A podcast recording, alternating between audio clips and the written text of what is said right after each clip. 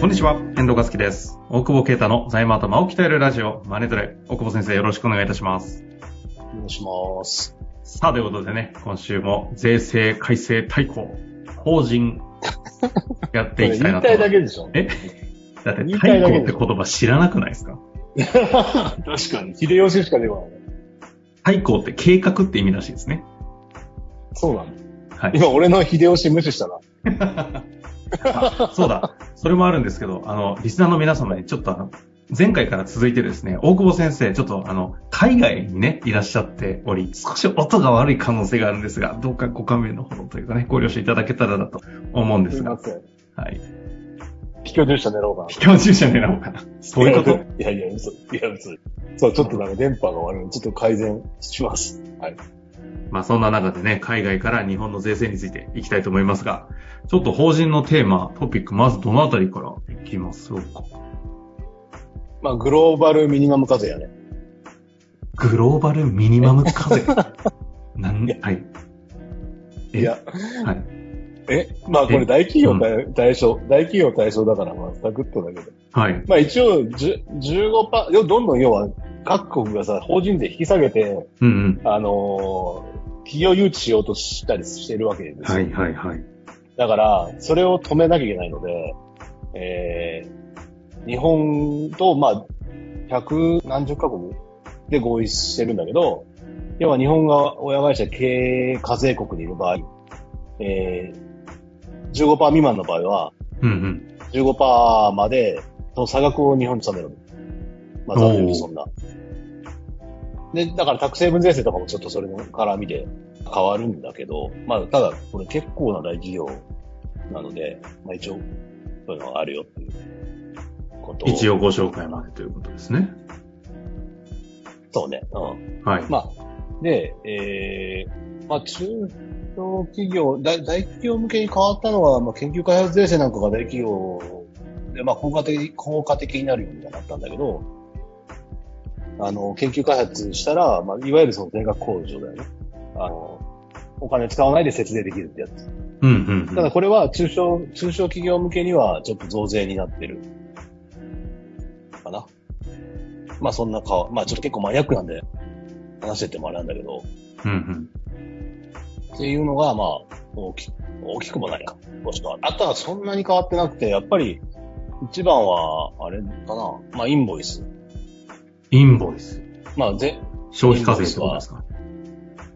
消費税のね、うん、課税が、まあ前もやったと思うけど、はいここと電帳のが目玉じゃないかな。なるほど。インボイスまちょっンボイスとやりますか？制度を、はいうん。インボイスは、まあちょっと、そうね、逆に聞こうか。遠藤さんの理解、インボイス。インボイスの理解ですか？インボイス制度について説明してください。えー、絶対無何理じゃないですか。やりましたねだって何回か前にやったの？やったの回、えっと、そうですね。ぜひね、そちらも聞いていただきたいですけども、やったのが320回ですね。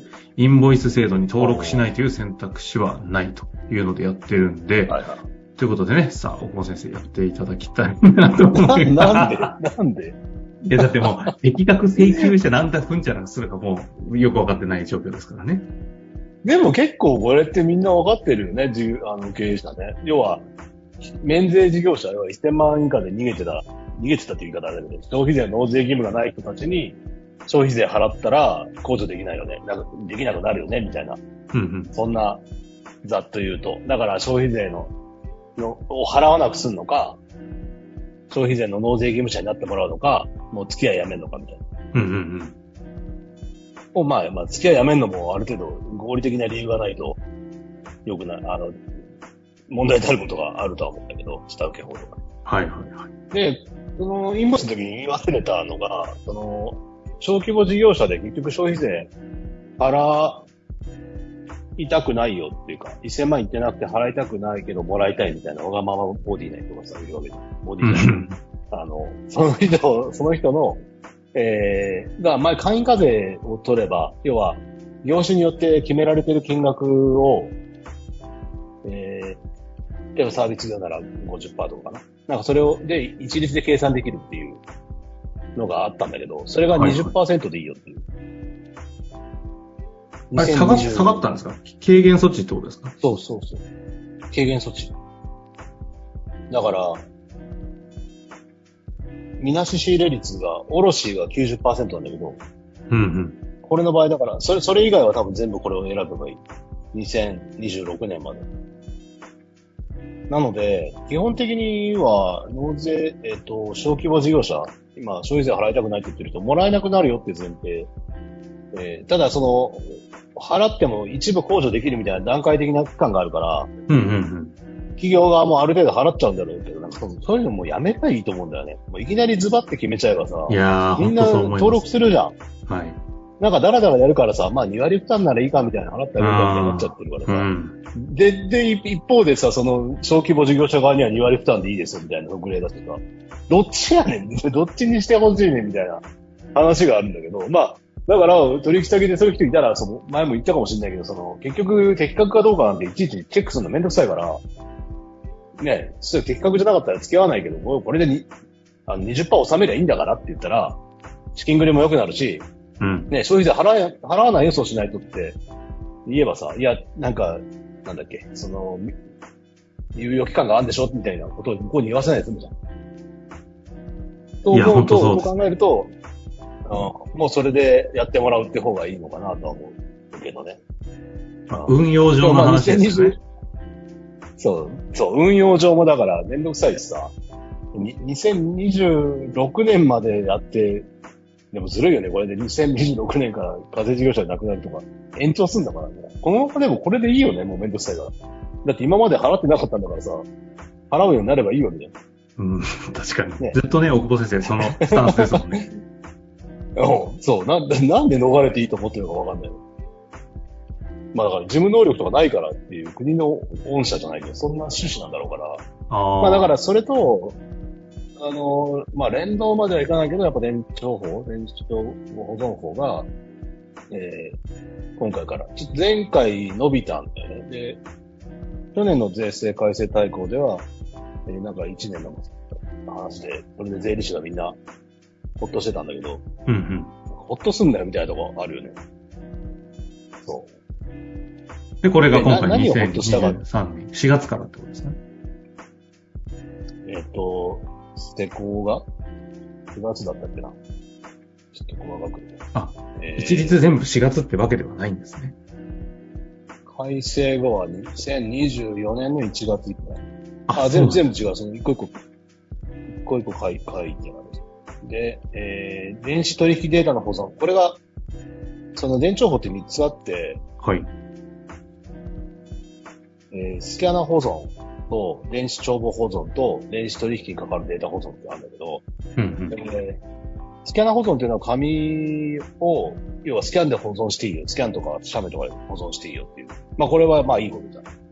まあちょっと、今までだってずっとも取ってなきゃいけないじゃん。うんうんうんそれ一応法律うん。上。段ボールに入れてね。段ボールに入れて。これ何回聞かれてもさ、俺が捨てていいとは言えないんだけど、みたいな。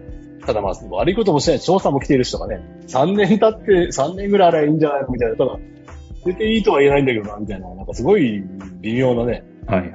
立場上ね、言えないですからね。立場上言えないからさ、そう。まあ、た立場上言えないことも言ってるけど、なんか、まあ、まあそんなんだったけど、まあそれが軽軽くなるよとス。キャナ保存でいいですよ。そういうところはいいし、そう。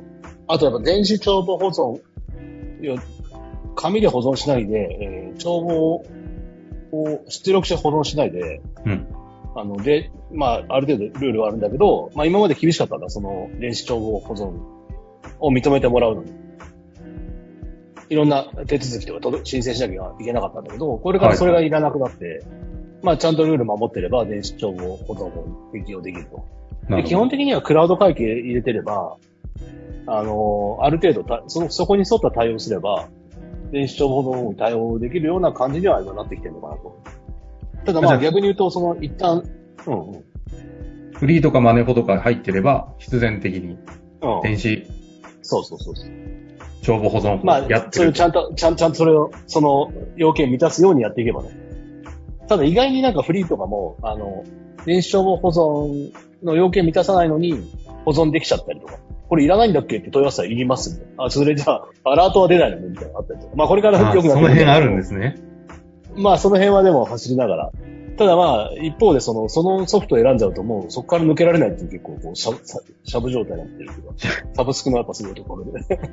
その今ソフトだから満たしてるけど、サブスクの間違いでシャブだと思ったらシャブって言ってたんですね。海外の電波の悪さのせいかと思ったけど。しゃぶ状態にね、まあなるから、まあ、ただまあ、しょうがないね。それはそれで。紙ない方がいいんだろう。もう一個なんて言いましで、ここまではまあ、ここまではいいことなんだけど、最後に、その、電子取引にかかるデータ保存っていうのが、たうんうん。これが厄介なのよ。その、要は、紙、えっと、データで来るじゃない。例えば Amazon とか楽天の領収書って、Amazon とか楽天にあるじゃない。はいはい、はい。取りに行くじゃん。はい。でもさ、なんかめんどくさいから取った、取んなかったり、まあ取んないでよくなるの。だからまあ、経理の人が印刷したりしてさ、取ってたのを、うんうん。ちゃんとデータで保存して、それが検索可能な状態にしてなきゃいけない。結構めんどくさいのよ。これはめんどくさいですね。そう。だから、ていうかやんなきゃいけないのよ。紙出力はいダメだと。電子データで保管しろっていうあので、去年、去年、一昨年大騒ぎして、そんなのできねえみたいな。なんかよくわかんないよね。なんか。でも、中小企業のリアル見るとそうなんだろうな。紙めっちゃあるもんね、やっぱね。特なるほどに地方とか行くとね。ああ。でそれがちょっと厳しい。あえっ、と、だから猶予期間があって、一応 2, 2年猶予したんだ。え令和4年の税制改正で定義されたからそれが、えー、2024年1月1日から。ただ、一応猶予はあって、まあ、電子データで保存した上で紙出力保存すればいいよみたいな。よくわかんないんだけどいいですか検索要件がでない。電子データでし保存して、そこの、はい。えっ、と、き検索しなきゃいけないのよね。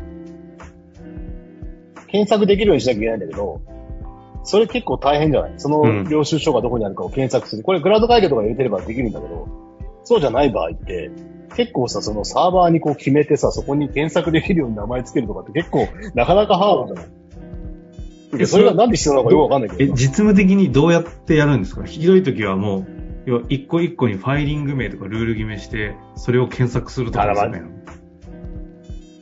いや、そう、いや、うちはもうクラウド会計でやる以外に考えてないけど。いや、ですよね。うん。だけど、まあそういうところは一応そのデータ保存して、要は、例えば6月分みたいな感じでそこになんか適当なファイル名でバンバンバンバン入れて、そうした場合には、一応紙出しとけば、いいよ、みたいな。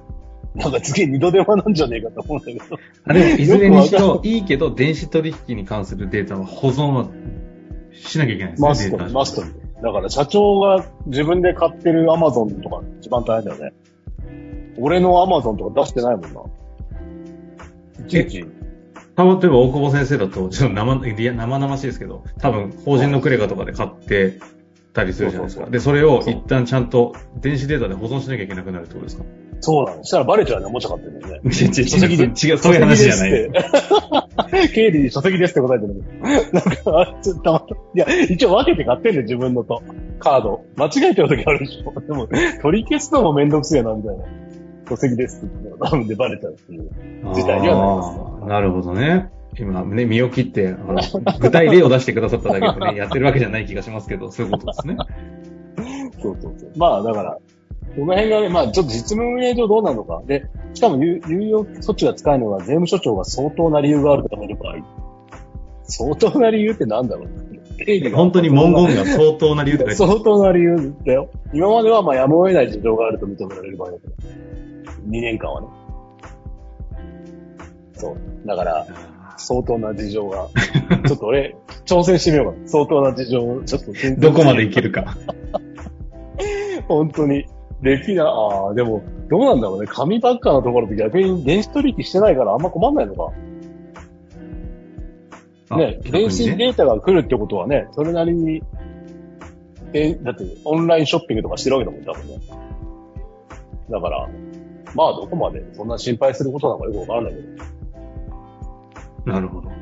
うん。まあだからこれはもう、もうどんどんまあね、DX ってあれだけど、さっきのね、えーインボイスも含めて、経理の方はもうどんどん自動化するなりですね、クラウド化っていうなんなりで、やっていくっていうことをやんないとやっぱり、ね、なかなか地方とか特にそうだもんね。地方、この間どっか、あの、銀行から、あの、北陸地方の案件で、フリー使える人が県にいないって言って、そんなことないと思うけど、みたいな。で、問い合わせ来たんだけど。でも、わお笑い話じゃないけあーそうど、なんですね。だって会社の人がフリーでけつあの会計やって、紙印刷して税理士持ってくすな。そんなことあんの？税理士変えればみたいな。でも使える人いないんで、みたいな。もう、そんすごいよね。笑い話ばっかり。アナロアナログとデジタルの世界を無駄に行ったり来たりする感じそう、なんですやっぱ経経営者の方が早いからね、やっぱ修行より。残念ながらね。あじゃあ、あアナログとデジタはルの狭間。相当、あ今まで紙でやってた事業体の方々も、もうとにかく D- DX 化支援をする税理士とかに頼むしかないみたいなことがバンバン増えてくる可能性があるってことですよね。まあでも経理がやりたがんないとかいろいろあるからね、もう課題はね、経営者はね、やりたいかもしれないけど、いやーなかなか、この辺いろんなは角度から、あ運用的に大変なものとかね、いろいろあると思いますので、ちょっとご質問いただいたり、こちらからもね、引き続き発信していきたいな白いよね。もっとがっつりやってくれるよね。潔くそんぐらいもう潔くね。そしたらもうやらざるを得ないから、退退場しろみたいな感じにしていくかね。なるほど。まあ、ということで、今回ね、税制改正大綱2回にわたってやってまいりましたが、少しね、ちょっと音声が悪い部分もあって大変申し訳ないと思いますけれど来年はや、来年やめてんの。毎年ね、この時期はこの話出ますんでね、楽しみにしていただきたいと思いますが、今日のところ、はい終わりたいと思います。ありがとうございました。ありがとうございます。本日の番組はいかがでしたか？番組では大久保携帯の質問を受け付けておりますウェブ検索で「税理士カラーズと入力し検索結果に出てくるオフィシャルウェブサイトにアクセス。その中のポッドキャストのバナーから質問フォームにご入力ください。またオフィシャルウェブサイトでは無料メルマガも配信中です。ぜひ遊びに来てくださいね。